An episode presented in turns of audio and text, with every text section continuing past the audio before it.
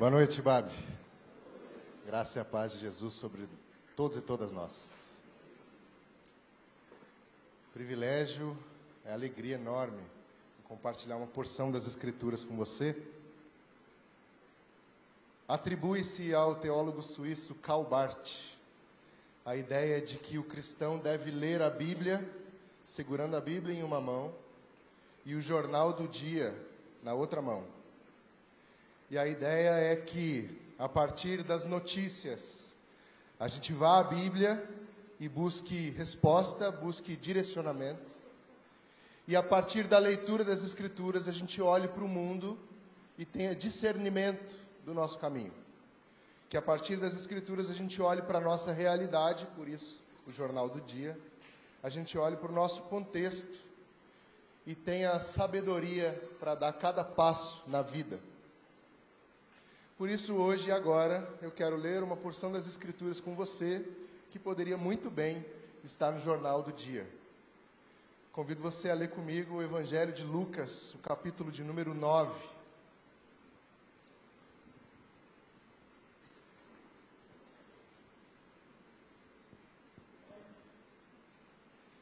Lucas 9, nós vamos ler um pequeno trecho a partir do versículo de número 51. Eu leio na NVI, se você tiver outra versão, acompanha do mesmo jeito que a ideia é a mesma. Aproximando-se o tempo em que seria elevado aos céus, Jesus partiu resolutamente em direção a Jerusalém e enviou mensageiros à sua frente. Indo estes, entraram no povoado samaritano para lhe fazer os preparativos. Mas o povo dali não o recebeu porque se notava que ele se dirigia para Jerusalém. Ao verem isso, os discípulos Tiago e João perguntaram: Senhor, queres que façamos cair fogo do céu para destruí-los? Mas Jesus, voltando-se, os repreendeu, dizendo: Vocês não sabem de que espécie de espíritos são, pois o Filho do Homem não veio para destruir a vida dos homens, mas para salvá-los e foram para outro povoado. A partir desse texto, quero refletir brevemente com você sobre o tempo em que eu e você estamos inseridos, inseridas, sobre a cultura de violência e de hostilidade que nos cerca. É, é, é, meio que falar o óbvio, dizer que a gente vive um tempo de muita divisão, de muito conflito, de muito confronto. Mas o óbvio também precisa ser dito e reafirmado. Ele não pode escapar da nossa mente e do nosso horizonte. A verdade é que essa hostilidade, essa violência nos cercam, não é de hoje, não é de cinco anos atrás, não é de dez anos atrás. A violência faz parte da história da humanidade. A história da humanidade é uma história violenta. A gente tem relatos de inúmeras guerras em vários lugares do mundo ao longo de toda a história. E muitas culturas surgiram e sumiram a partir da violência. Mas é também inegável o fato de que eu e você estamos sim no meio de um tempo de paixões inflamadas, de ânimos exaltados, e não, eu não vou falar do que você está pensando. Eu vou usar o exemplo do futebol. E você encaixa o exemplo do futebol do jeito que você quiser na sua vida. Eu tenho a felicidade, às vezes, e a infelicidade, na maior parte do tempo, de torcer para o Grêmio. Esse time, dizem que a gente pode mudar de um monte de coisa na vida, até de religião, mas não de time. Então eu estou agarrado com esse time aí. Acompanho quando dá, mas confesso para você que ultimamente não. Mas no início desse ano, o meu time foi jogar uma partida contra o seu maior adversário. Se você acompanha futebol, você sabe que se trata do Internacional. Se você não acompanha, não vai fazer diferença. Pois muito bem, o Grêmio foi jogar uma partida contra o Internacional. E os times são da mesma cidade, as distâncias são relativamente curtas. Os jogadores do Grêmio entraram num ônibus, partiram em direção ao estádio para essa partida que valia pelo campeonato estadual. No caminho até o estádio, o ônibus do Grêmio foi apedrejado vários torcedores da equipe rival jogaram pedras no ônibus do Grêmio. Inclusive, um dos jogadores do Grêmio foi atingido com uma pedra na cabeça e teve uma concussão. A concussão, pelo que eu entendi, é um, é um negócio na cabeça. Ele teve isso. E aí eu fico pensando, ok, eu, eu torço para o Grêmio. Eu torço para o Grêmio, sim. Como eu disse, é, é um sentimento confuso. Às vezes é legal, na maior parte do tempo não é. Mas eu jamais sairia da minha casa com uma pedra na mão e jogar pedras no ônibus de uma equipe rival. E aí eu fico pensando, que tipo de paixão habita num coração? Que tipo de paixão habita numa mente, numa racionalidade, se é que dá para chamar isso de racionalidade, que faz uma pessoa sair da sua casa e gastar do seu tempo, da sua energia, da sua disposição e pegar pedras no chão e arremessar contra um ônibus de uma equipe rival? Que tipo de paixão habita nesse coração? Extrapola esse exemplo do futebol para o que você quiser. Mais recente, teve um jogo aí do Santos com o Corinthians. Um torcedor invadiu o estádio, o, o, o gramado, e deu um chute no goleiro do Corinthians. Porque, pelo que eu entendi, o time dele tinha perdido. Eu não acompanho muito futebol daqui. Mas veja, que tipo de sentimento inunda um coração que faz um homem, um adulto, um ser humano adulto, até onde a gente sabe, em pleno domínio das suas faculdades mentais, invadir um gramado e, agredir um atleta profissional, porque aconteceu um resultado que lhe contrariava. Consegue perceber o absurdo disso? E consegue perceber como esses absurdos fazem parte da cultura em que nós estamos inseridos? A gente se depara com esses absurdos todos os dias. Eu e você estamos mergulhados, mergulhados, inseridos em uma cultura de hostilidade tremenda em que a gente perdeu totalmente a capacidade de, de razão, de diálogo, de convivência com aquele que existe de uma forma diferente de nós. E hoje é tudo na base da ofensa, é tudo na base da agressão, é tudo na base da exclusão, é tudo na base de empurrar para lá, de jogar para lá, de segregar, é tudo assim. Nós vivemos um tempo extremamente crítico nesse sentido. Vindo para cá, estava conversando com minha esposa sobre hater de internet. Sabe hater de internet? A pessoa que ela não, ela não se conforma em ver uma coisa que ela não gosta na internet. Ela precisa comentar. É mais forte que ela. Ela não, ela não consegue só olhar um negócio, Grulha. Ela não consegue só olhar e dizer, ah, ok, não é para mim. Ela não consegue. Ela precisa entrar no negócio e dizer: Isso é um absurdo, vocês são isso, vocês são aquilo. Que paixão está dentro desse coração? Qual é, qual é a energia, qual é o afeto que está aqui, que move uma pessoa nessa direção da violência? A violência, gente boa, ela começa desde muito cedo dentro das nossas casas. E agora que eu sou pai, sou pai de um menino de oito anos, eu começo a conseguir observar as microviolências do dia a dia que eu, como pai, pratico. Quando eu chego para o meu filho e digo assim, Dan, vai fazer o dever de casa. Aí ele diz, não quero. Tem oito anos. Aí a minha primeira resposta é, de, é, é a seguinte: você não tem querer. Você tem oito anos, você não tem querer. Só que ele é uma pessoa, ele tem sim em querer. Ele tem sim uma vontade. Aí eu digo para ele assim: vai fazer o dever, filho. Não quero. Dan. Aí a voz vai ficando mais grossa. Né? Dan, vai fazer o dever. Não quero. Então vai ficar sem videogame. Pronto, meti uma ameaça na conversa, resolvi o problema. Aí ele faz o quê? Tá bom. E vai fazer o dever. Ah, Edu, mas isso aí é assim mesmo. Eu sei, gente, é isso. Eu não consigo sair desse lugar. Eu queria saber sair, mas não consigo. Mas eu quero dizer para você, percebe como isso está dentro da nossa casa também? É parte de quem a gente é. E a gente vai reproduzindo. Vai reproduzindo discursos, práticas, pensamentos. A gente vai reproduzindo violências todos os dias. O que, que isso tem a ver com o texto que a gente leu aqui? Ora, tem tudo a ver. Jesus está reunido com seus discípulos. Pedro confessa que Jesus é o Cristo. Lembra desse texto? Jesus, é, Pedro diz: Tu és o Cristo, filho do Deus vivo.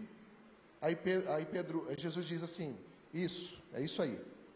Sobre essa pedra eu vou edificar minha igreja. Passam alguns dias. Jesus, Pedro, Tiago e João sobem o um monte. Acontece a cena da transfiguração. Eles descem o um monte. A história está acontecendo. De repente começa um bate-boca para ver quem que vai ser o mais importante no céu. Tiago, João estão ali, ó, eu quero sentar à sua direita. O outro fala, não, eu quero sentar à sua esquerda. Jesus fala, vocês não sabem o que vocês estão pedindo. E aí entra o texto que a gente leu aqui. Diz o texto que Jesus resolutamente decidiu partir para Jerusalém porque estava chegando o seu tempo.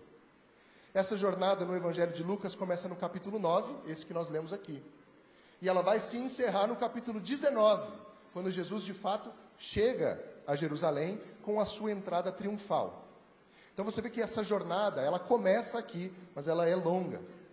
Acontece um monte de coisa nesse meio tempo. Jesus ensina bastante coisa para o povo, cura os dez leprosos, ele faz um monte de coisa nesse tempo. Até que ele de fato chega a Jerusalém. Ele começa uma jornada aqui. E nessa jornada, ele manda mensageiros à frente, manda pessoas do seu time, da sua equipe, da sua turma, para prepararem um espaço para ele. E eles vão à frente. E eles chegam num vilarejo em Samaria e não são recebidos. E aí, cheios de si, Tiago e João chegam, mestre, vamos tacar um fogo neles. Vamos resolver esse problema aqui, mestre, com morte. Vamos matar essas pessoas porque elas discordam de nós. Vamos fazer isso, mestre. Deixa a gente fazer isso. O, o, manuscrito aqui desse texto diz assim: Mestre, queres que faça, queres que façamos como Elias? Quando Elias faz cair fogo do céu sobre o, o, o sacrifício, quando ele está naquele duelo com os profetas de Baal. Queres que façamos como Elias? Queres que a gente faça cair fogo do céu em teu nome, pelo teu bem? Jesus diz: Vocês não sabem de que espírito vocês são. Obviamente, vocês não sabem de que espírito vocês são. Vamos fazer um momento de confissão de pecado aqui, rapidinho, ninguém, ninguém vai saber. Só eu e você. Se a gente pudesse jogar uma bola de fogo, uma só, em alguém, sabe? Pensa naquela pessoa. Já, eu sei que você já pensou. Aquela uma, só uma. A verdade é que se a gente tivesse acesso a um poder dessa dimensão, provavelmente a gente incorreria na mesma tentação. É porque eu não sei jogar bola de fogo. Se eu soubesse, olha, só Deus para saber. Se nós tivéssemos acesso a esse tipo de poder, pelo tipo de pessoas e pelo tipo de mundo em que nós vivemos, provavelmente a gente já tinha feito cair fogo do céu. Essa hostilidade, ela está posta. Ela está posta no mundo. Ela existe. É inegável ela existe em todas as dimensões da vida. Ela existe nas nossas famílias, ela existe nas nossas empresas, ela existe nas nossas igrejas, ela existe em todas as esferas da nossa sociedade. Mas e aí o que a gente faz? Porque é fácil falar, né? As coisas na teoria são muito bonitas. Mas em termos práticos, que a gente faz? Eu preciso chamar a sua atenção para a grande lição desse texto. Para a grande lição desse texto. O texto diz que Jesus partia resolutamente em direção àquilo que ele sabia que seria o seu destino final, o seu, o seu ponto final. E ele vai tranquilo, decisão tomada, ele vai. Seus discípulos vão com ele. E nesse caminho, é claro que os discípulos vão fazendo um monte de coisa com Jesus, junto com Jesus, ao lado de Jesus. Eles tinham autonomias, eles tinham liberdades, eles tinham funções, tarefas. eles faziam coisas para Jesus e em nome de Jesus, de forma que eles se sentiam legitimados, inclusive para matar pelo bem de Jesus. A gente está mergulhado numa época em que tudo tem que ser feito com muita cautela, muita cautela. Porque uma palavra fora de lugar, ela desperta a ira de alguém. A cor de uma roupa fora de lugar desperta a ira de alguém. Um discurso desperta a ira de alguém. Um post de internet desperta a ira de alguém. Essa cultura de hostilidade precisa ser quebrada e ela só será quebrada em nome de Jesus. Não estou falando o termo crente que a gente fala quando a gente quer que alguma coisa aconteça. Estou falando literalmente, ela só será quebrada no nome de Jesus. Porque o nome de Jesus é nome de vida. Jesus repreende seus discípulos dizendo: Vocês não sabem de que sorte de espírito são. O espírito que habita em vocês não é espírito de discórdia.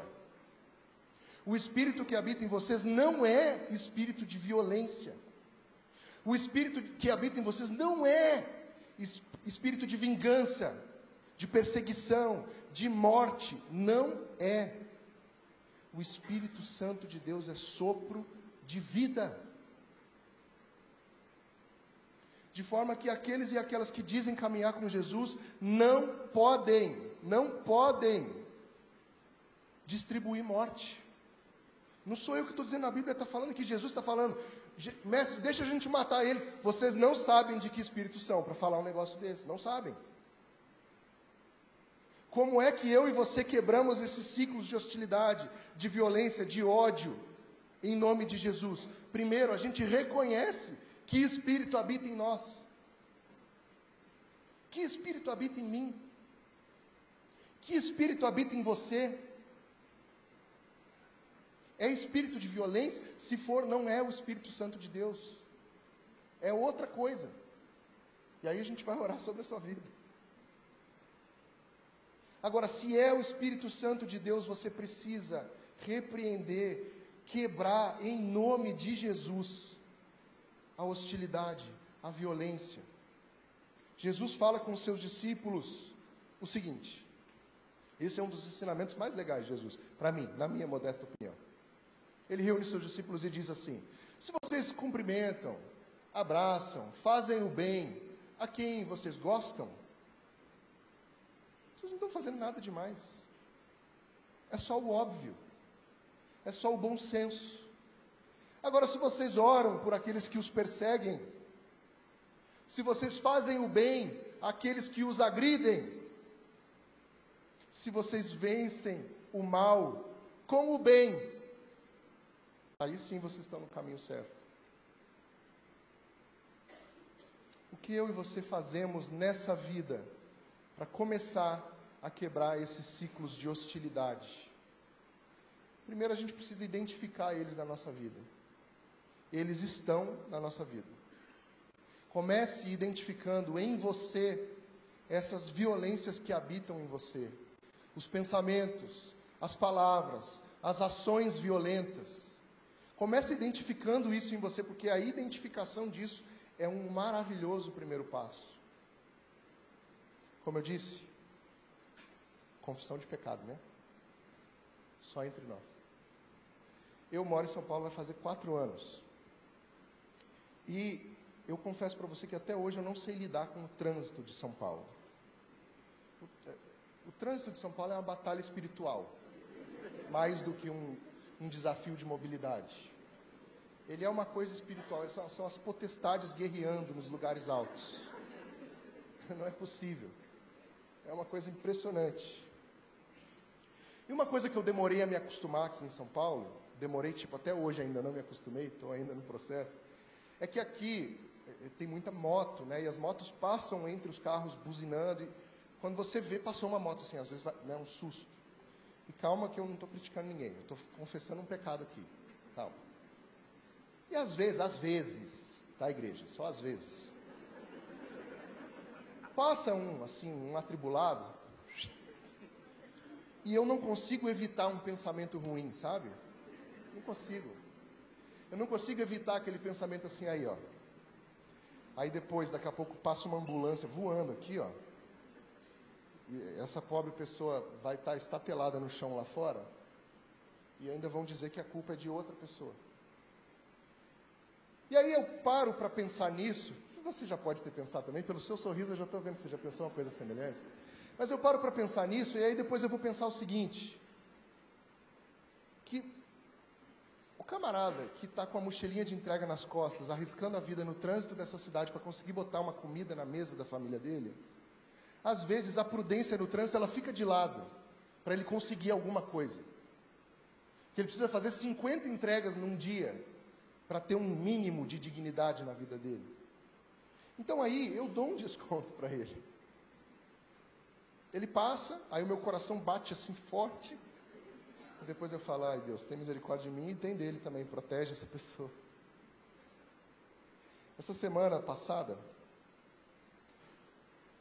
eu vi um movimento nas redes sociais aí, que o jovem chama de trend, uma moda de internet, que era basicamente o seguinte: alguém chegava com o celular filmando uma criança e falava assim: oh, bota seu tênis aí, que está vindo uma pessoa me bater e você precisa bater no irmão dela.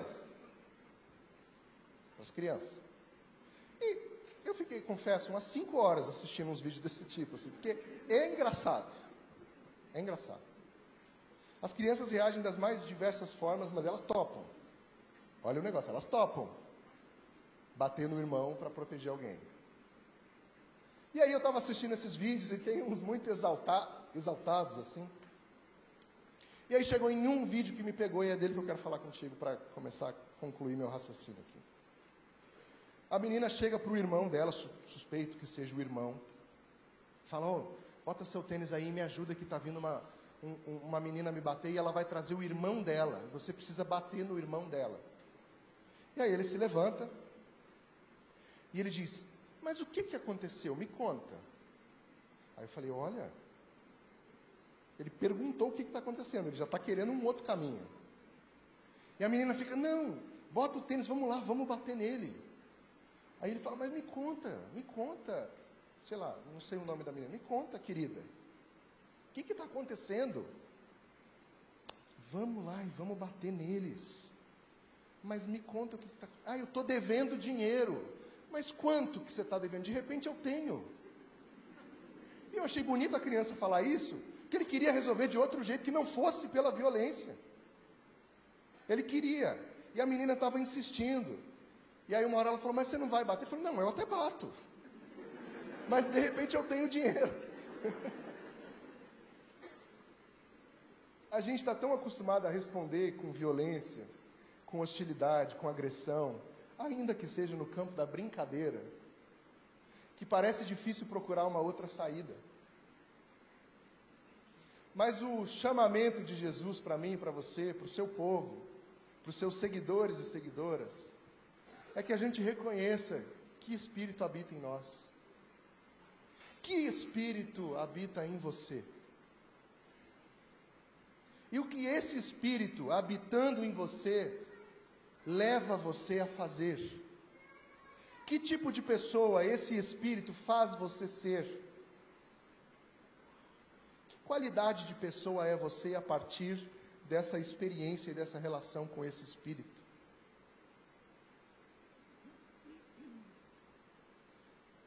Jesus fala muito claramente com seus discípulos, ele os repreende e diz: O espírito de vocês é outro. Eu não vim para destruir, eu vim para salvar. Meu irmão, minha irmã, em nome de Jesus e pelo amor de Deus, não destrua ninguém. Não destrua com as suas palavras não destrua com seus pensamentos. Não destrua com as suas atitudes. Não jogue fogo sobre ninguém. E não jogue ninguém no fogo. Porque o Espírito do nosso Deus é Espírito de vida. O nosso Deus é Deus de vida. que sopra vida sobre ossos secos e transforma um vale de ossos secos em vida.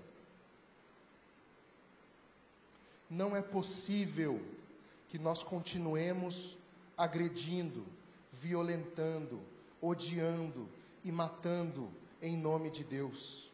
Isso não é do Espírito que habita em nós. O Espírito que habita em nós é outro. O meu desejo sincero, profundo, para mim, para você, é que nós consigamos identificar dentro de nós as violências, os ódios que habitam em nós. Tipo isso que eu compartilhei com você aqui, que eu sinto no trânsito. Identifica o que habita no seu coração.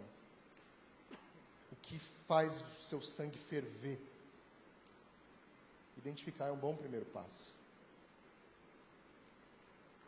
Depois que você identificar isso, identifique que espírito habita em você. Que espírito é esse que está enchendo você?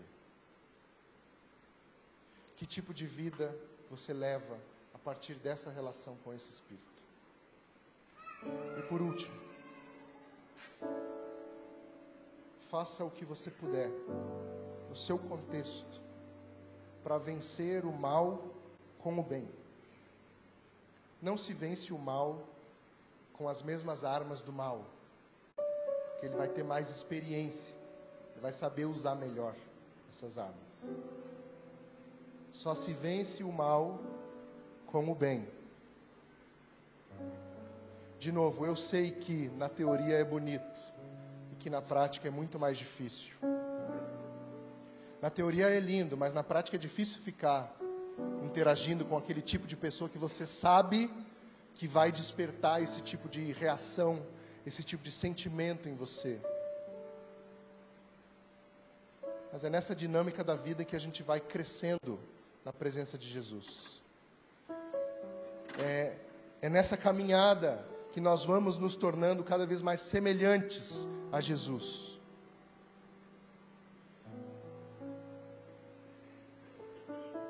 Que o Espírito que habita em nós, Espírito de vida, espírito de paz, espírito de alegria, inunde as nossas vidas e que nós comecemos a quebrar os ciclos de violência e de hostilidade, para a glória de Deus, em nome de Jesus.